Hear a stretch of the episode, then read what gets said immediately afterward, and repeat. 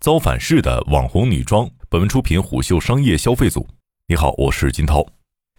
预售期和质量仿佛成了网红女装买家们的梦魇。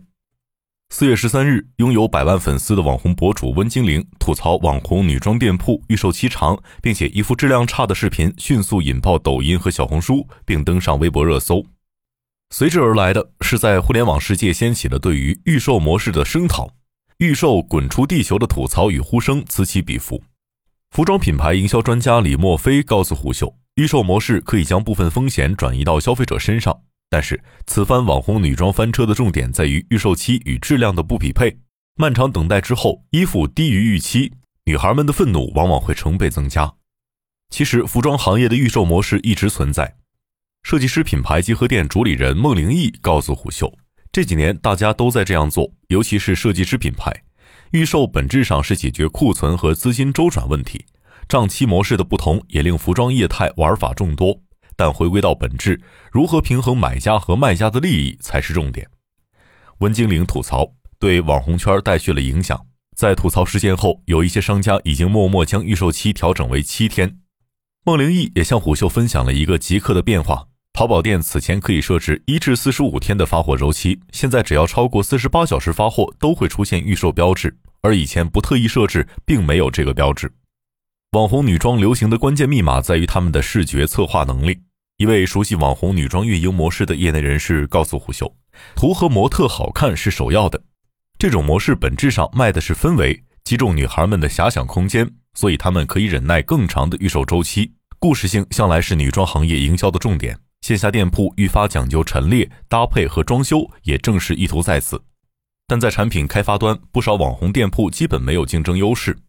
有业内人士告诉虎嗅，网红很多不懂面料、打版等专业知识。”一般由工厂或档口老板来负责制定样衣，这类网红店铺的供应链多聚集在浙江，比如海宁许村和九堡等。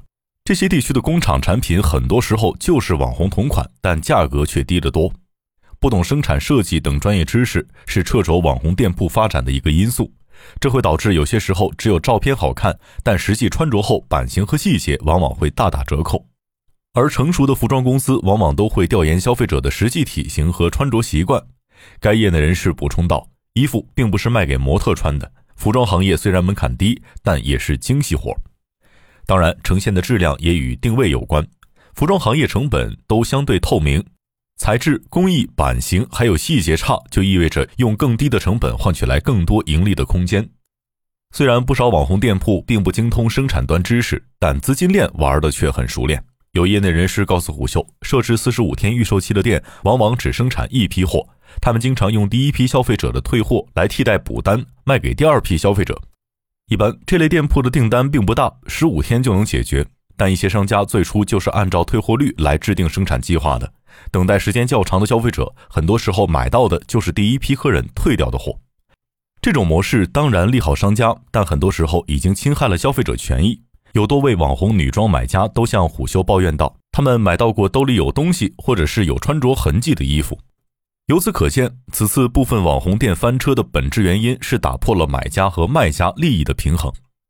消费者叶子向虎嗅说：“我们并不是不了解卖家的难处，但哪怕两百块的衣服收到后能做出一百五十块的质量，我们也接受了。但有的时候真的就像几十块钱的地摊货。”实际上，网红店铺模式在未遭到消费者大范围吐槽之前，就已经引起部分从业者的吐槽。但部分原因在于他们对传统模式的冲击。广州十三行、杭州四季青以及深圳南油是女装批发的重要阵地。有多位批发市场的老板娘就告诉虎秀，淘宝网红兴起之后，对他们的生意确实造成冲击。传统模式下，淘宝商家作为二批，要先去这些一批市场进货，之后再售卖。但网红模式兴起之后，不少网红只到批发市场拿件样衣就可以拍照上图了。再叠加上预售模式，他们从进货起就不用承担库存风险。支撑起这个模式的是越来越普遍的柔性供应链。有业内人士告诉虎秀，此前很多工厂因为嫌单子小，不愿意接这种活儿但随着内卷，现在不少工厂都愿意提供这项服务。实力强一些的工厂，七天内就能完成一批货的生产。但值得注意的是，网红越过一批直接找工厂的过程中，也出现了不少抄袭的现象。有十三行老板娘告诉虎嗅，服装业的抄袭已经司空见惯了，很少有人去追究。不过，网红店模式虽然遭到了不少的吐槽，但预售模式和网红效应并没有被行业摒弃。主理人孟艺玲就告诉虎嗅，预售模式在设计师品牌中很常见。不过，与部分网红店不同的是，设计师品牌一般提前就会有可控的生产计划，预售和生产是同步进行的，不会出现看到预售效果后再决定是否生产的情况。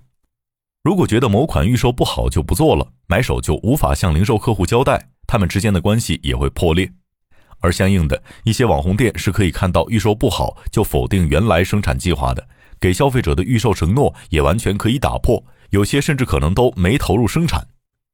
除了设计师品牌，一些大品牌有时也会采用预售模式，但同样的，他们本身也已经有了生产计划。预售是预计某个款式可能会比较受欢迎，可以提前造势，缩短宣传周期。孟玲义说：“提前半年甚至提前一年去时装周订货，再给工厂排期，三至四个月之后交货，边卖边补单。这种模式仍作为传统的主体模式存在。不过，值得注意的是，即使都采取预售模式，相对于设计师品牌，网红模式的存活率更低。”他补充道：“快时尚品牌和网红品牌一般退货率都较高，冲动型消费较多，对流水的要求也较高。头部网红和头部品牌能负担得起。”个体户或者小规模的店基本上是很艰难的，而相对来说，设计师品牌的客群冲动消费情况较少，忠诚度较高，再加上一些设计师品牌是不支持退货的，所以退货率也较低。与网红店铺模式相比较，设计师品牌的小微商家反而存活率高一些。除了预售模式，网红店铺特有的网红效应也被行业看重，比如设计师与网红合作的情况越来越多。而合作的款式销量往往也比设计师品牌销量高很多。孟玲义还告诉虎嗅，有些网红店甚至已经转型开始卖设计师品牌了。不过，正因为网红效应是个香饽饽，也有不少服装品牌公司对这一模式很感兴趣。但孟玲义告诉虎嗅，目前还没有看到在孵化网红或者是入局 MCN 等方面较为成功的案例。眼下摆在行业面前的绝非一场轻松的变革。就在网红女装被吐槽登上热搜不久之后，那则引爆吐槽的抖音视频就已经删除了。这就像一个注脚一般，当很多人的饭碗被挪动时，事情已经开始发生微妙的转移。不过，从更长远的视角来看，买家和卖家的天秤已经开始重新摆动，网红女装江湖或将迎来更深层的质变。商业洞听是虎嗅推出的一档音频节目，精选虎嗅耐听的文章，分享有洞见的商业故事。我是金涛，下期见。